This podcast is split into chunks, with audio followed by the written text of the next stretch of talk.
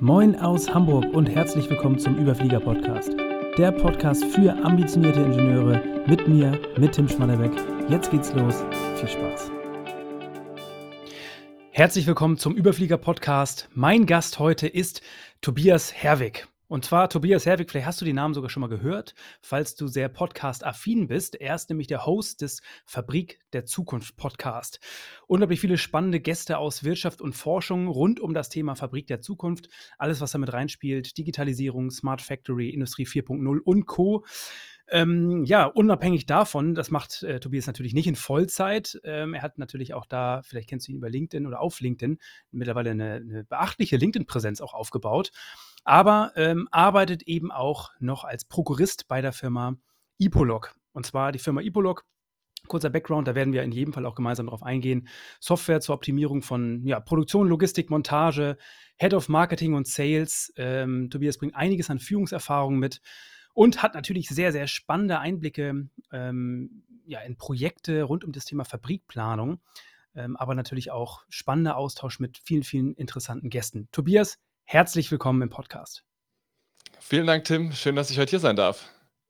Sehr gut. Und ich habe mir Gedanken gemacht, wie und wo starten wir am besten. Und da kam mir witzigerweise ein kleiner Fun-Fact. Ähm, ich weiß nicht, ob du diese Serie kennst. Ähm, das ist tatsächlich eine Serie, ich habe die schon sehr lange nicht mehr gesehen. Sagt dir der Name Mega-Fabriken oder Mega-Factories auf National Geographic was? Äh, ich glaube, dass ich vielleicht die ein oder andere Folge davon auf YouTube mal gesehen habe, aber so als Serie verfolgt habe ich es auf jeden Fall nicht. Ja, witzigerweise, ich war, äh, das war in der Studentenzeit damals, war ich Feuer und Flamme, äh, was das Thema anbelangt. Irgendwie, da ist viel Automotive drin, äh, Ferrari, Maserati und Co., aber eben auch Coca-Cola, Lego, alles, was es gibt. Und äh, kam mir auf alle Fälle nur in, in den Kopf, kann ich, äh, by the way, sehr empfehlen, da mal reinzuschauen. Fabrik der Zukunft. Kurz, was verstehst du unter Fabrik der Zukunft? Was ist da, was steckt da für dich drin in dem Wording und warum begeistert es dich so? Mhm.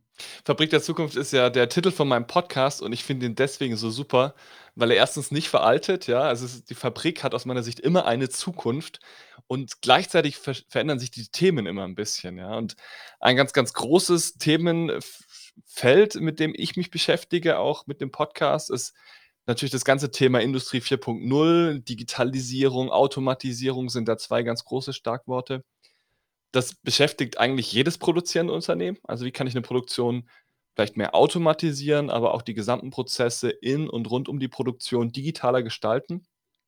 Mhm. Aber man merkt jetzt auch, dass immer mehr auch andere Themen kommen. Also das Thema Nachhaltigkeit ist, glaube ich, auch kein neuer Trend mehr. Das erfasst jetzt auch immer mehr die Fabriken, dass man merkt, okay, wie kann ich CO2-neutral produzieren oder wie kann ich eben Abfall vermeiden oder sonstigen Impact auch auf die Umgebung reduzieren. Und ähm, damit ist es aber auch nicht abgehakt. Also unter Fabrik der Zukunft gehört dann für mich aber auch das Thema Führung. Ja? Also jetzt in, in verschiedensten Podcasts, äh, die ich mache, ist das immer wieder auch ein Thema, jetzt gerade im Rahmen dieser Veränderung, die in der Fabrik gerade stattfindet. Wie führe ich denn da gut? Äh, wie gestalte ich das gut, das Miteinander mit den Mitarbeitern in der Produktion, aber auch ähm, mit den Bereichen drumherum? Ja? Die Fabrik ist ja auch erstmal kein Selbstzweck. Und das ist in der Tat sehr, sehr spannend. Gib uns mal so einen ganz kurzen Abriss. Ähm, jetzt bist du ja schon hast du einiges an Erfahrung gesammelt und viele, viele Einblicke nicht nur in Fabriken bekommen, sondern natürlich auch in verschiedene Rollen, ähm, in in deinem Berufsleben. Gib uns mal so einen ganz kurzen Überblick über die verschiedenen Stationen.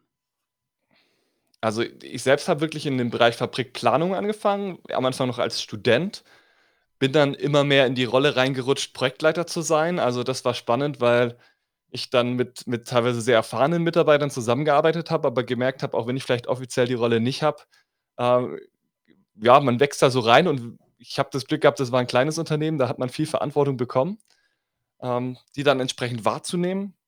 Habe dann Fabrikplanungsprojekte geleitet und bin dann äh, zu einer Firma gekommen, die entsprechend nicht nur Fabrikplanung macht, sondern eben auch im Bereich der Digitalisierung sehr weit voran war und schon eine Idee hatte, auch ähm, Software für die Fabrikplanung zu entwickeln. Ähm, damals war das im Prinzip ähm, mehr so eine Idee, aber ich habe dann ganz schnell die Chance bekommen, nicht nur irgendwie diese Idee äh, vorzudenken, sondern den Vertrieb dafür aufzubauen für eben diese Software. Und so, äh, kam ich dann quasi von der Planung, Beratung hin, äh, zum Vertrieb für so eine Planungssoftware. Und, äh, das ist auch immer noch mein Arbeitgeber, die Firma Epolog. Mhm. Aus dieser Idee damals, äh, nämlich der Software Epolog, ist mittlerweile ein, äh, Produkt geworden, was ja bei eigentlich allen deutschen Automobilherstellern, aber auch vielen anderen produzierenden Unternehmen erfolgreich im Einsatz ist.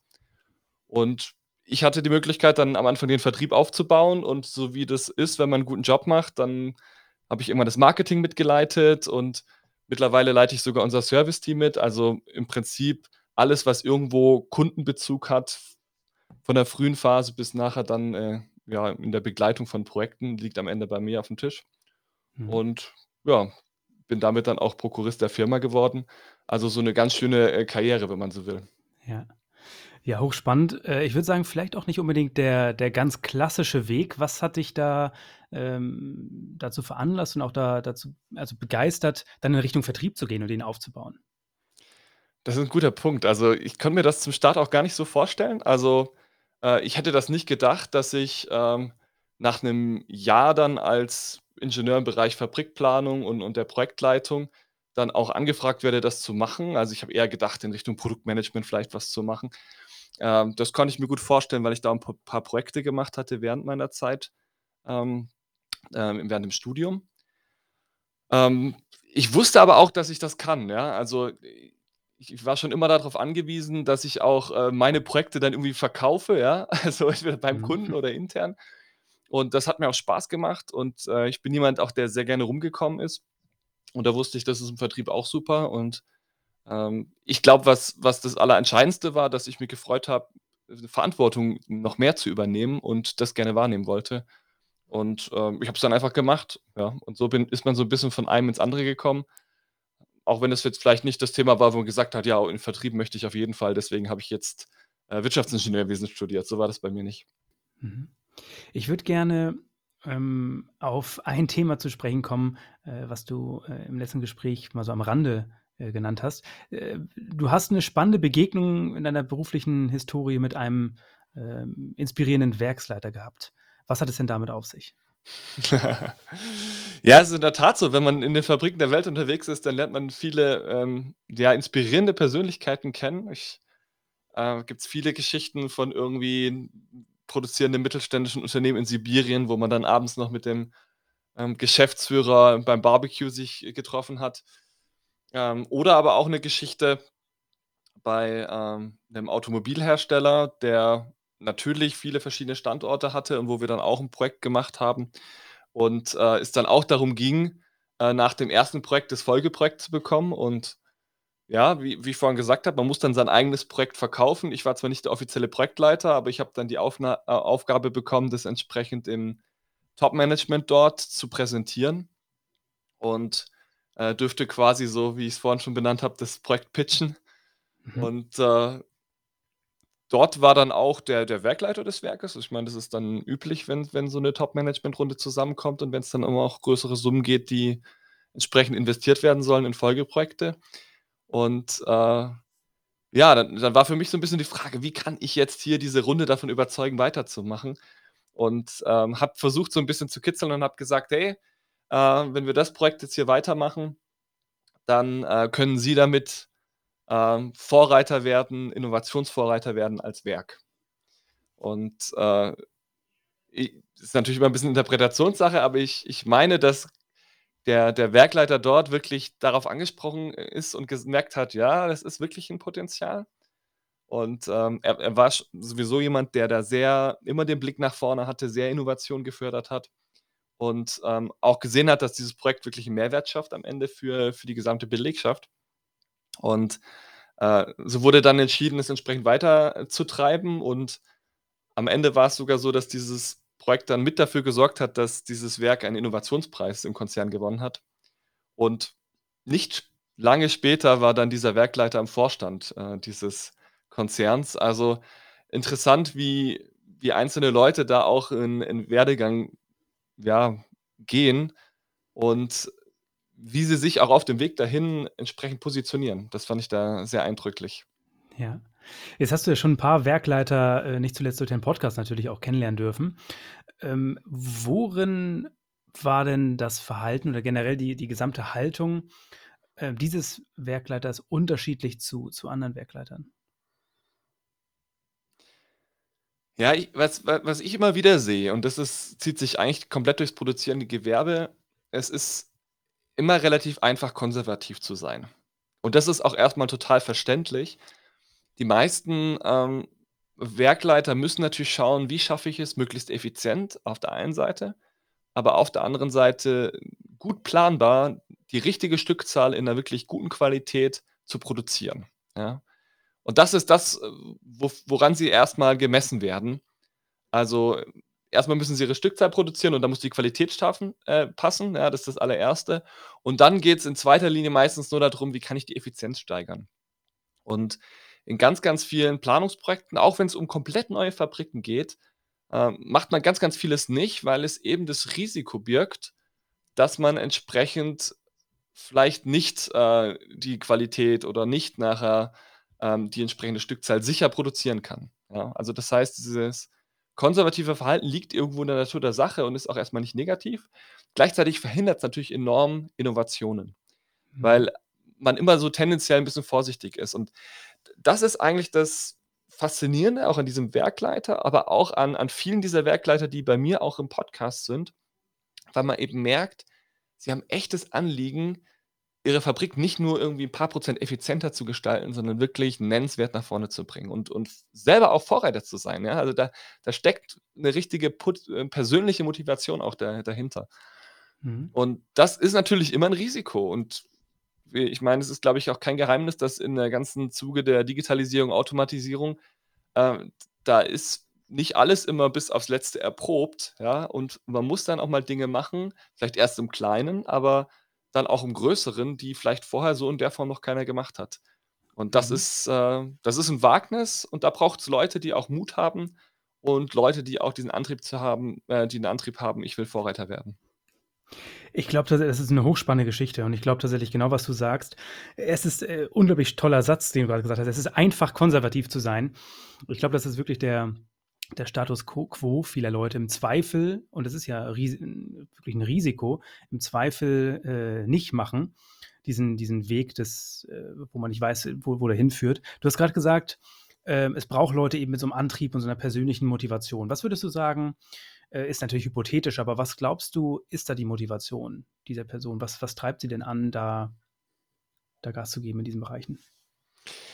Also, ich ich kann da natürlich nur vermuten, du sagst das schon richtig. Ich ich kann so 'n bisschen auch von mir selber da drauf schließen, was was motiviert mich denn in diesem Feld auch unterwegs zu sein? Und was man eben schon sieht, ist, dass die Produktion ist einer der komplexsten Orte, die wir haben, ja? Ähm, weil da kommen einerseits so viele verschiedene Menschen zusammen und auf der anderen Seite, ähm, haben wir 'ne enorme Komplexität, ja? Meistens die Produkte selber sind ja schon komplex und jetzt muss ich sie in, äh, hundertfacher, tausendfacher, äh, Art quasi, äh, herstellen. Und dann kommt jetzt noch diese ganze Wandel mit dazu zum Thema Digitalisierung, Automatisierung, Nachhaltigkeit und so weiter. Und ich glaube, das wirklich zu meistern, das ist nicht so leicht und ich glaube, das ist so 'n bisschen die persönliche Motivation, sich in so 'nem komplexen und und gleichzeitig wandelnden Umfeld da wirklich vorne mit dabei zu sein, das das motiviert die Leute. Ähm, und ja, ich ich ich glaube, da kann man dann auch wirklich stolz sein, wenn man wenn man das schafft, als Werkleiter sich hier entsprechend als als Vorreiter zu positionieren. Mhm. Und also, ich ich es ist 'n hochspannendes Thema. Was glaubst du also, auf diesem Weg, ähm, wenn wir jetzt den den Werkleiter dann noch mal noch mal nehmen, ähm, äh, ist er einer von von vielen Personen, die du kennengelernt hast, ähm, im Vergleich zu zu anderen Werkleitern oder generell anderen Personen in vergleichen vergleichbaren Situationen. Was gibt's da noch für Eigenschaften, die du siehst, die dich die dich beeindruckt haben? Ich glaube, was was ein Punkt ist, der da total entscheidend ist, ist die Frage, wie wie führt so ein äh, ein Manager, ja? Weil ich glaube, es gilt nicht nur für 'n Werkleiter. Mhm. Ähm, wenn man wenn man so was voranbringen möchte, dann braucht man auch Mitarbeiter, auf die man sich verlassen kann. Ähm, klar ist, so Manager alleine kann so 'ne Entscheidung heutzutage eigentlich gar nicht treffen. Ich habe ja grad beschrieben, das ist enorm komplex, ja? Das heißt, am Ende brauche ich genau diese Experten, die sich auch damit noch viel besser auskennen wie ich. und die das noch besser bewerten können. Und, ähm, da das ist für mich dann ganz stark 'ne Frage der Führung. Also, ähm, am Ende ist ja die Frage, wer wer entscheidet das wirklich, ja? Also, vielleicht formal entscheidet es nachher der Werkleiter, der muss nachher den Kopf hinhalten. Aber eigentlich ist so 'ne Entscheidung ja lange vorbereitet von Leuten, die da noch mal, äh, deutlich tiefer drin sind, die in ihrem Verantwortungsbereich wirkliche Expertise haben. Und das entsprechend gut zu führen und zu leiten, so 'n bisschen wie ich das vorher im Kleinen beschrieben habe, dass man sagen kann: „Okay, ähm, ihr habt hier euren Verantwortungsbereich, ähm, und ihr dürft dann auch hier entsprechend entscheiden und ihr bereitet am Ende solche Entscheidungen eigentlich nicht nur vor, sondern, äh, ihr seid eigentlich die, die das entscheiden.“ Ich glaube, das ist am Ende ganz wichtig. Ähm, ich glaube, 'ne Firma, wo alles am Ende zentral entschieden wird, die, ähm, versucht vielleicht möglichst gut zu entscheiden, aber eins ist sie definitiv nicht: agil und und schnell in ihren Entscheidungen. Und ich würde sogar sagen, dass am Ende auch die schlechteren Entscheidungen getroffen werden. Ich glaube, du hast es ja eingangs gesagt, äh, zur Fabrik der Zukunft gehört in jedem Fall auch die die Frage der Führung, der modernen Führung. Da stecken ja ganz viele und also letzten Endes der Führung, aber auch des Managements, der Arbeitsweise, wie du grad gesagt hast, agil und Co., was da ja alles drinsteckt. Ähm, äh, wie ist das jetzt bezogen auf diesen Werkleiter zum Beispiel? Ähm, das eine ist ja die die sehr starke Innovationsbrille.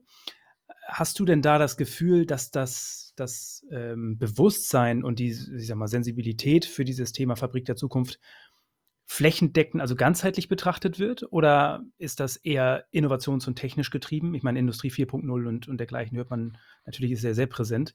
Mhm. Ähm, wie wie welche Rolle nimmt dieser Führungsaspekt da? Also, der der ist auf jeden Fall da. Also, einer der ersten Interviews, die ich für den Podcast, äh, ge geführt habe, war mit zum Beispiel Wolfgang Zitz, der auch im Vorstand von Magna Steyr war, ähm, der als Werkleiter auch für, äh, wirklich sehr viele Mitarbeiter verantwortlich war und der der so 'n bisschen resümiert hat, ja? Und der hat das ganz klar beschrieben, dass, um erfolgreich zu sein als Werkleiter, muss man beides im Blick haben, ja, die Technologie und den Menschen. Mhm. Also, es geht nicht nur mit dem Menschen, das alleine funktioniert in unserem Feld nicht, ja? Deswegen sind's ja oft auch Ingenieure, die in solchen Rollen sitzen, aber nicht immer. Ähm, und das andere ist, dass man eben auch die den Menschen im Blick haben muss. Und er hat das ganz toll beschrieben, dass er zum Beispiel Mentoring-Konzepte auch bei sich im Werk eingeführt hat und auch selber, ähm, junge Führungskräfte gementort hat. Also, was ich total stark fand und was ich glaube, was was bei weitem noch nicht Standard ist, so was zu machen. Ja. Ich glaube, s wenn sich die Technologie verändert, das weiß ja auch äh, das weiß man ja auch oder kommt man ja re relativ zügig drauf, dass dann natürlich die ganze äh, das ganze Umfeld des Menschen sich ja grundsätzlich verändert. Was ist da deine Wahrnehmung? Also, dass, ähm, natürlich die Arbeitsweise in der Produktion zwangsweise die die Technik verändert das ganze Umfeld. In welche Richtung geht das? Ähm, auf jeden Fall. Also, das ist auch meine Erfahrung, dass natürlich durch die technologischen Möglichkeiten sich erst mal die Arbeitsplätze verändern. Ja, das hat, äh, lustigerweise oder was lustigerweise, manchmal ist es auch eher dramatisch, 2 Seiten, dass man Arbeitsplätze hat, die noch mehr durch Automatisierung und Digitalisierung durchgetaktet sind und noch mehr minimiert sind auf vielleicht einzelne Handgriffe. Aber auf der anderen Seite sorgt's auch dafür, dass die Mitarbeiter viel mehr auch eigentlich die Gestalter dieses Systems sind und, ähm, auch noch mal viel kreativere Rollen einnehmen müssen, das, was eben die Maschine am Ende gar nicht kann. Ja. Und damit verändert sich natürlich auch die Art der der Organisation der Arbeit. Also, ein ein sehr spannendes Gespräch war da zum Beispiel auch mit einem Werkleiter von, äh, Siemens in in Berlin, dem Stefan Jorra, der beschrieben hat, dass sie da drüber nachdenken, auch diese klassische Teilung aus, ähm, Blue Collar und und White Collar, also so dem Ingenieuren Mhm. und Management, beziehungsweise auf der anderen Seite dann der Mitarbeiter am Shopfloor, das aufzuheben, weil, äh, die Mitarbeiter in der Produktion auch so 'n Wissen über die Prozesse haben, dass es eigentlich Blödsinn wäre, sie nicht auch an der Gestaltung dieser Prozesse teilhaben zu lassen. Und, ähm, auch durch die Digitalisierung das immer notwendiger ist, das eigentlich ganzheitlich zu denken und, ähm, es aber auch immer einfacher wird, ja, dass auch 'n Mitarbeiter, der sonst vielleicht in der Produktion selber arbeitet, auf einmal dann auch den Roboter vielleicht umprogrammiert oder kann man das heute noch Programmieren nennen, ja, den neu konfiguriert oder den Prozess vielleicht sogar auch komplett verändert, indem er, äh, Cobots einsetzt, ja. Also, das Ja. geht heutzutage ganz anders und damit ändern sich am Ende nicht nur die Arbeitsplätze jetzt in der Produktion selbst, sondern auch die Frage, wie ähm, wie arbeite ich in den Strukturen zusammen? Welche Rolle hat so 'n Ingenieur nachher? Was für 'ne Rolle hat überhaupt so 'n Mitarbeiter im Shopfloor? wir wir haben ja in in bisher, ich sage mal, eben so ein bisschen diesen Überblick Fabrik der Zukunft und so äh, kleine kleine Einblicke in in in deine Historie.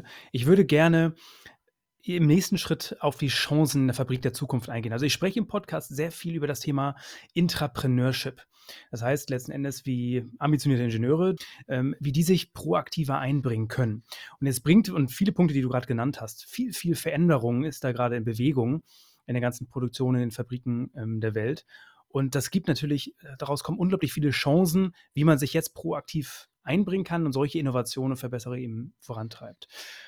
Ganz allgemein gefragt, bevor wir da einsteigen, ähm, wo siehst du Potenziale für ambitionierte Ingenieurinnen, die gerade irgendwo ja noch nicht in der Werkleiterrolle sind, sondern irgendwo davor, aber die Bestrebung haben, da mal hinzu, sich hinzuentwickeln?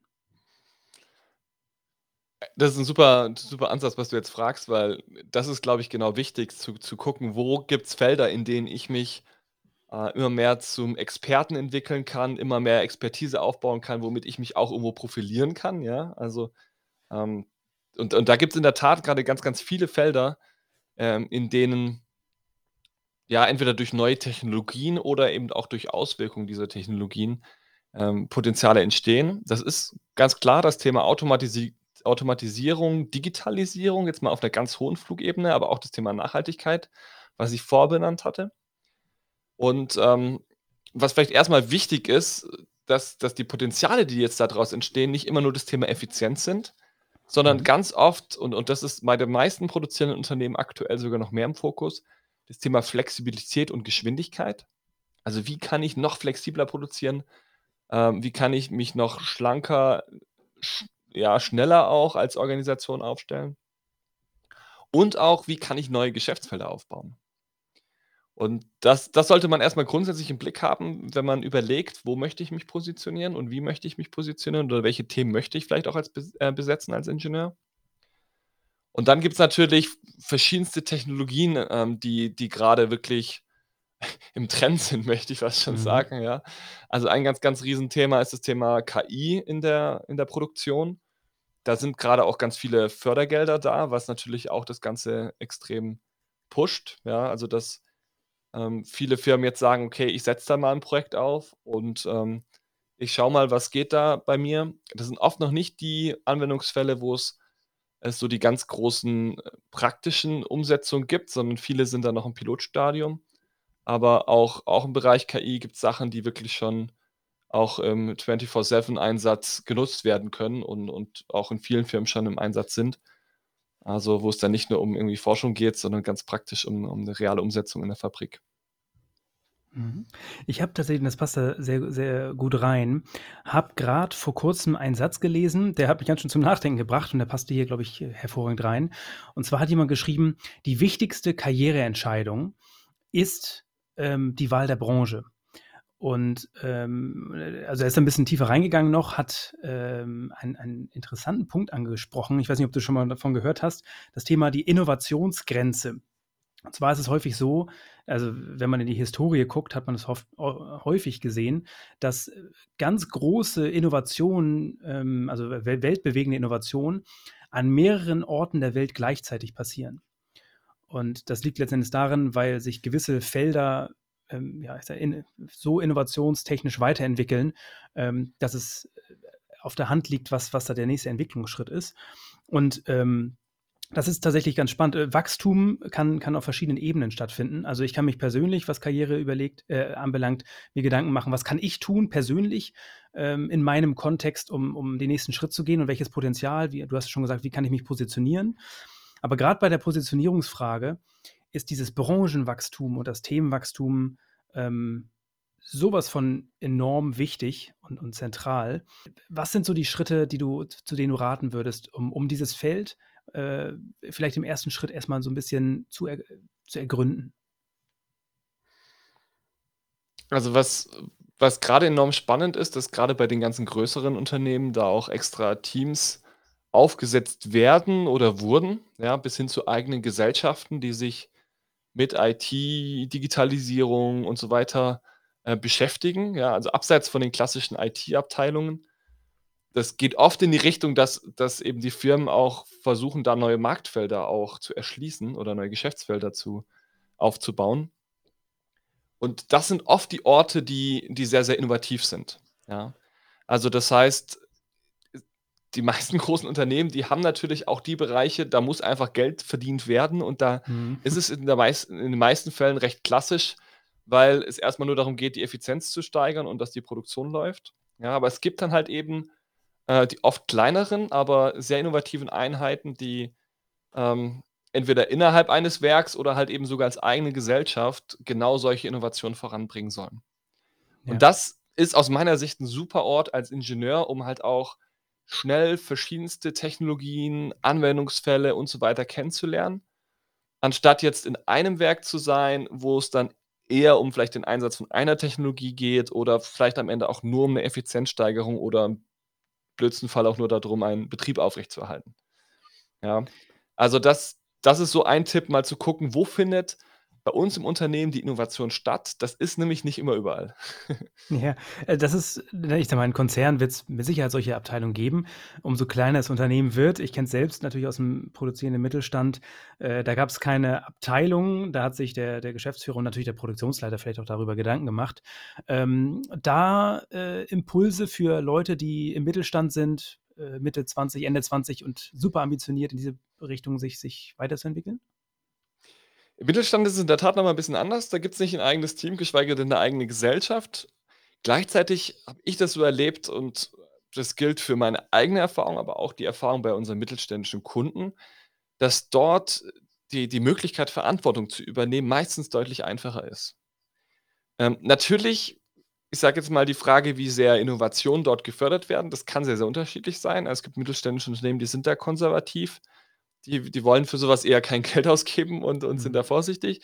Andere sind in der Tat aber, ähm hm, sogar noch schneller wie wie die großen Unternehmen, die sich dann auch manchmal schwer tun, so was wirklich ganzheitlich umzusetzen, ja.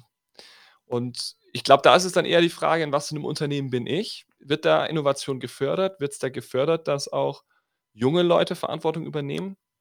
Oder bin ich vielleicht in 'nem Unternehmen, das sich damit 'n bisschen schwerer tut? Und ich glaube, ähm, das ist am Ende dann das viel Entscheidendere und ich sage mal so, Innovationspotenzial gibt's in jedem Unternehmen.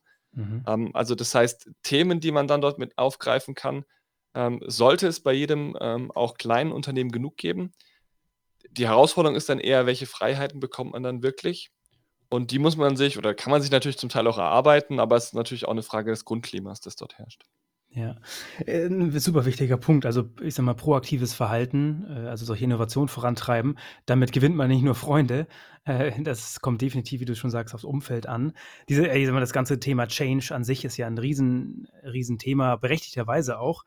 Ähm, einfach aus deiner persönlichen Erfahrung, ähm, und dem, was du bisher alles so wahrgenommen hast, worauf muss sich eine solche Person gefasst machen, wenn sie jetzt zum Beispiel im Mittelstand da da Vorreiter werden möchte? Und ja, da dreht sich der also schließt sich der Kreis zu dem Thema Vertrieb ja, was wir eingangs hatten. Mhm. Ähm, was sind so da die Themen, auf die man sich gefasst machen muss oder, ja, sollte? Also, was aus meiner Sicht sehr, sehr wichtig ist, dass man natürlich am Ende immer im im Blick haben muss, wozu das Ganze, ja? Also, ich glaube, das das ist hoffentlich kein Geheimnis und und das gehört am Ende auch zu 'nem guten Vertrieb, ähm, um da gleich schon die Brücke zu schlagen, ähm, dass alles, was man macht, am Ende ja auch 'n Mehrwert haben muss, ja? Und man aber in der Produktion aufpassen muss, dass man nicht nur in die Effizienz immer im Fokus hat, sondern auch eben die anderen Themen, die ich vorher genannt habe, also Flexibilität, Geschwindigkeit oder eben auch den Aufbau von komplett neuen Marktchancen. Und das muss man entsprechend natürlich immer verkaufen, weil am Ende gibt kein, ähm, Inhaber eines mittelständischen Unternehmens Geld für 'n Forschungsprojekt aus, nur weil's irgendwie toll ist, sondern am Ende braucht's immer 'nen 'n Nutzen und Mehrwert. Und das muss man sich gut überlegen und oft gibt's ja auch schon irgendwelche Themen, die, äh, sage ich mal, bekannt sind, wo man weiß: „Ah, da muss man was tun oder hier in in dem und dem Bereich haben wir 'n Problem. Da sind wir nicht effizient, nicht flexibel genug oder da müssen wir eigentlich was tun, vielleicht auch 'n neues Angebot schaffen für unsere Kunden.“ Und das sind dann Bereiche, wo man relativ einfach und auch mit, ähm ja, ohne dass man dann gleich Gegenwind bekommt, entsprechend sagen kann: „Okay, jetzt gucke ich mal, wie kann man das denn vielleicht auch anders machen oder innovativ machen?“ Und dann kriegt man da auch schnell die Möglichkeit, sich zu beweisen. Mhm. Aber natürlich, es gibt immer Leute, die die sind da eher vorsichtiger und die bremsen dann so was vielleicht auch. Also, ähm, das ist klar, das das gibt's immer. Aber ich glaube, wenn man wenn man immer argumentieren kann, warum man das Ganze macht und was für Nutzen es am Ende auch hat, dann dann steht man am steht man in der Regel ganz gut da. Ja. Ja, ich glaube tatsächlich, ähm, da unabhängig davon, wie wie affin Unternehmen und die die Person im Unternehmen oder die Kultur für Innovation ist, hat man durch die richtigen Verkaufsskills, sage ich mal, da immer natürlich Einflussmöglichkeiten. Ähm, trotzdem unterscheidet sich das natürlich. Wie stelle ich denn sicher ähm, das ist jetzt mal eine ganz hypothetische Frage, äh, aber ich ich ich sage mal, wenn ich jetzt mal in die IT-Branche gucke. In der IT-Branche ähm, und ich gucke mir meinen alten, äh, meinen, meinen ehemaligen, ich sag mal, Gymnasiallehrer an im Bereich Informatik, dann äh, ist, ist das, was er, da war natürlich auch eine unglaublich schnelle Entwicklung in der IT. Fazit für ihn persönlich war aber, äh, diese, diese rasende Entwicklung hat ihn quasi überholt. Und das, was er vor, vor zehn Jahren gelernt hat, intensiv, ist überhaupt nicht mehr relevant. Siehst du ähnliche Punkte gerade in der Produktion oder ist das da nochmal ganz anders? Ja, man muss da schon aufpassen. Also, ich sehe das absolut so, dass wenn man sich da nicht weiterbildet, wenn man da, äh, in Bereichen ist, die sich vielleicht wenig weiterentwickeln, dass man sich dann auch wundern wird, ja, in ein paar Jahren oder vielleicht auch jetzt schon, ähm, wie schnell sich die Welt weitergedreht hat.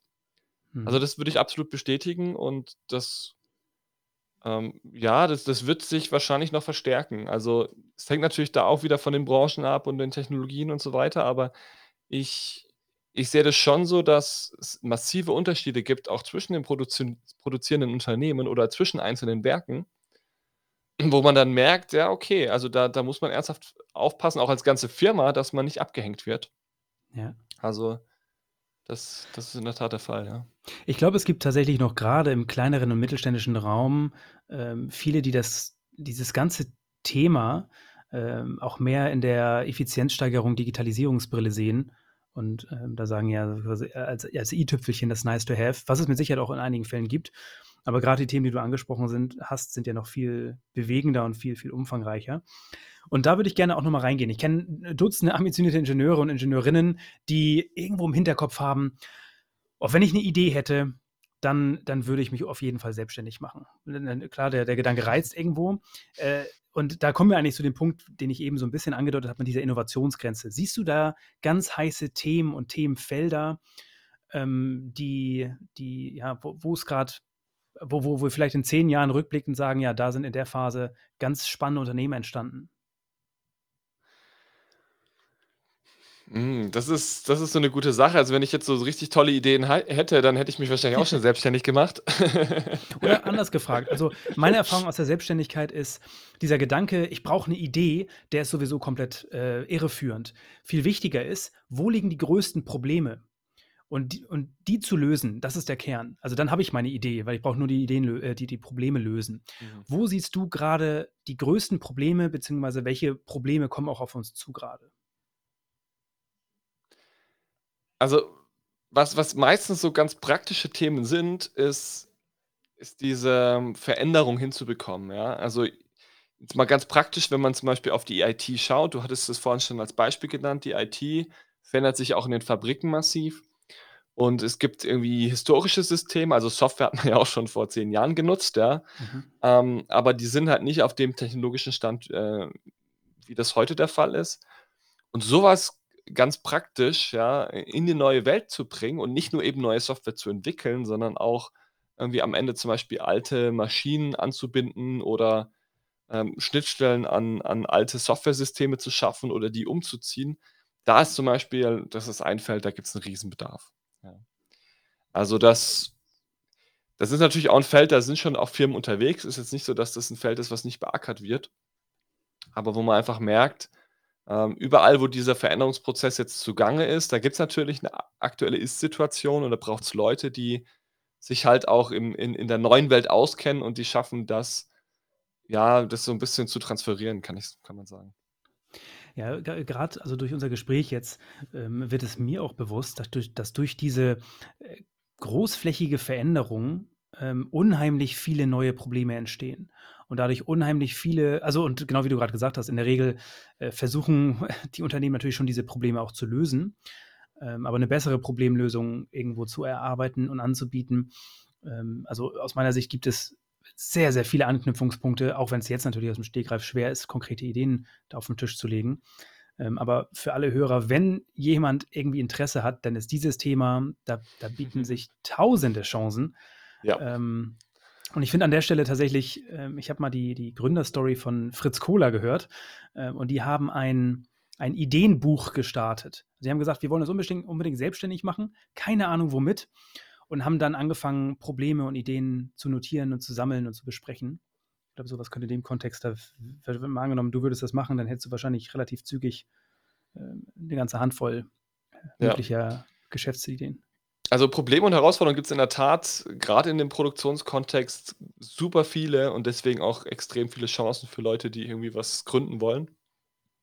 Und dazu kommt noch, dass auch ähm, ja, die Strukturen auch immer mehr im Wandel sind. Also auch die Rollen, ja, was macht ein produzierendes Unternehmen wirklich selber und was nicht, die verändern sich auch. Ähm, ja, es gibt da verschiedenste Beispiele dass zum Beispiel so Lohnfertiger, ja, sich auch neu erfinden müssen, weil immer mehr es Plattformen gibt, über die solche, ähm, ja, Teile nachher für die Produktion nachher gehandelt werden und sich damit auch auch Geschäftsmodelle verändern. Und das gibt natürlich immer den Raum für neue Player.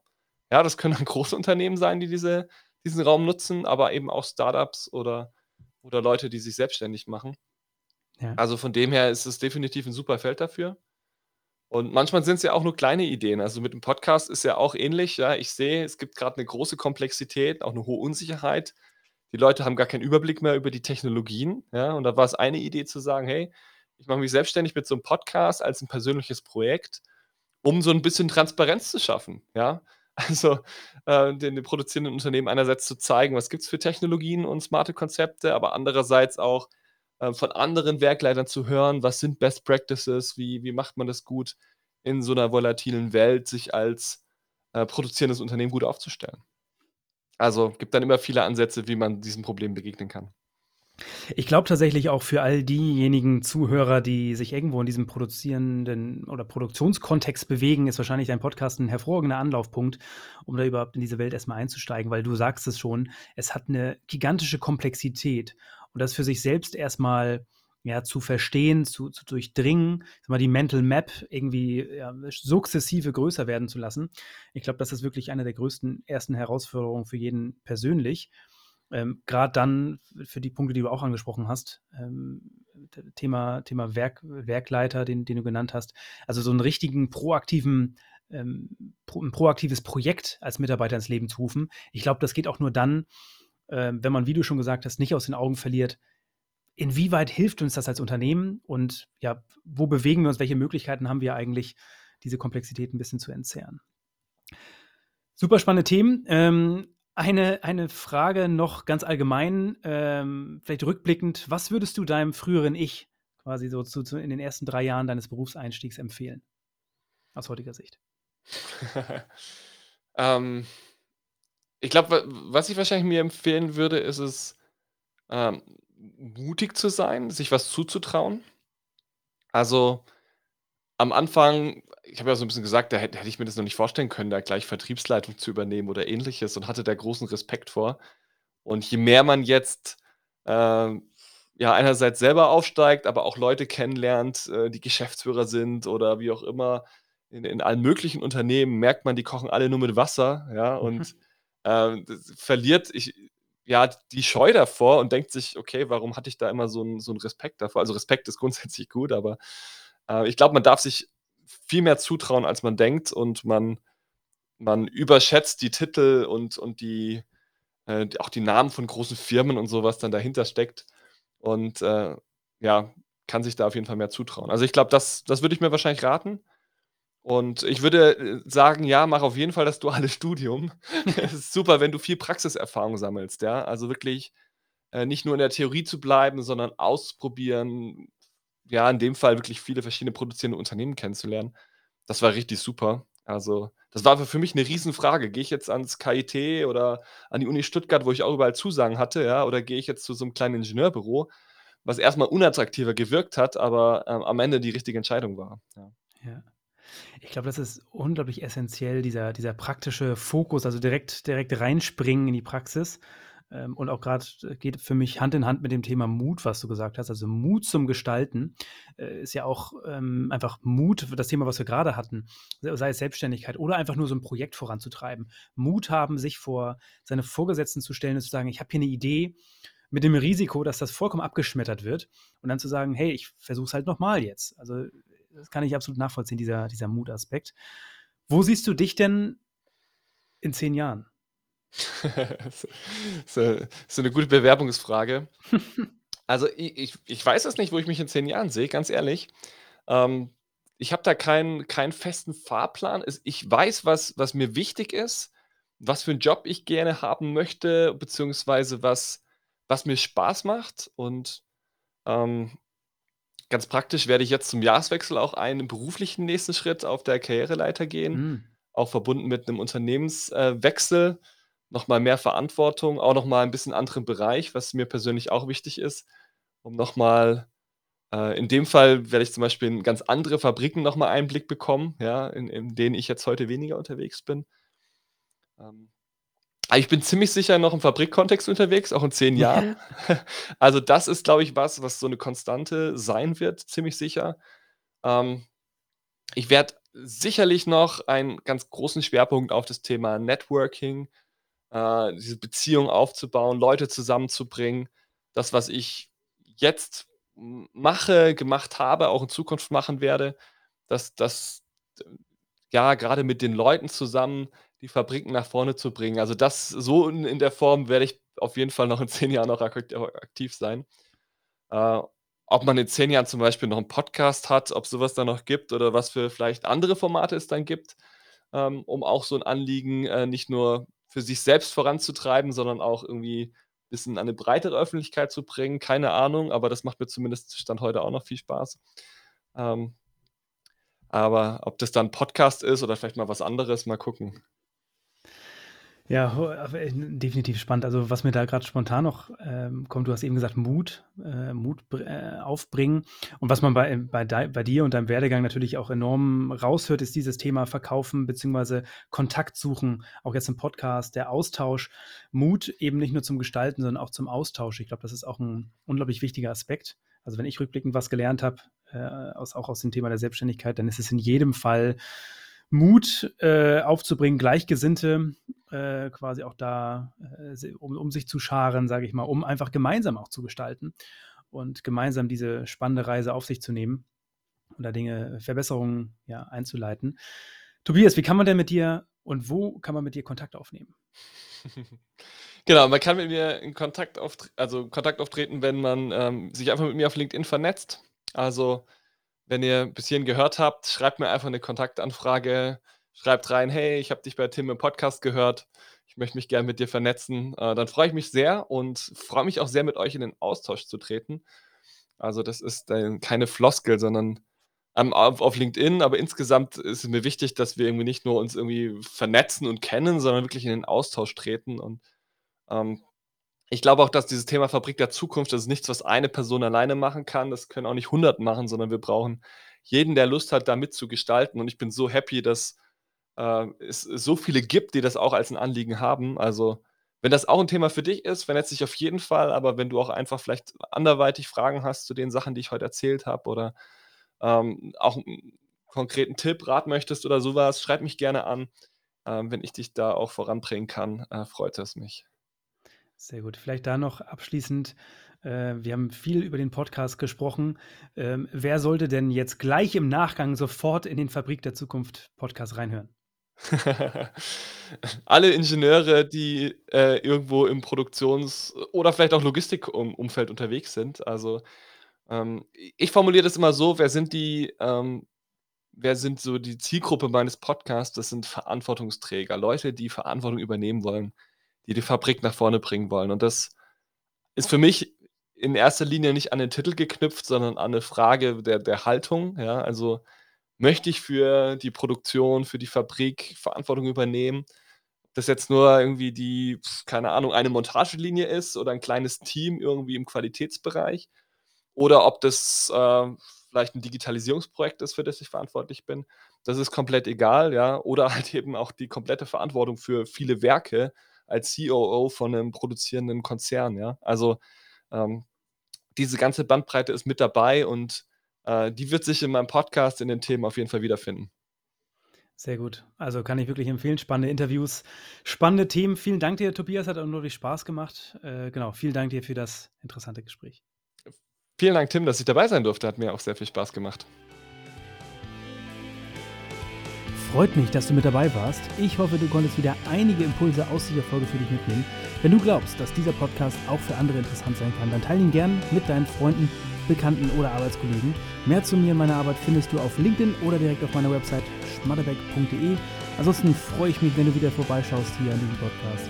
Bis zum nächsten Mal. Liebe Grüße, dein Tim.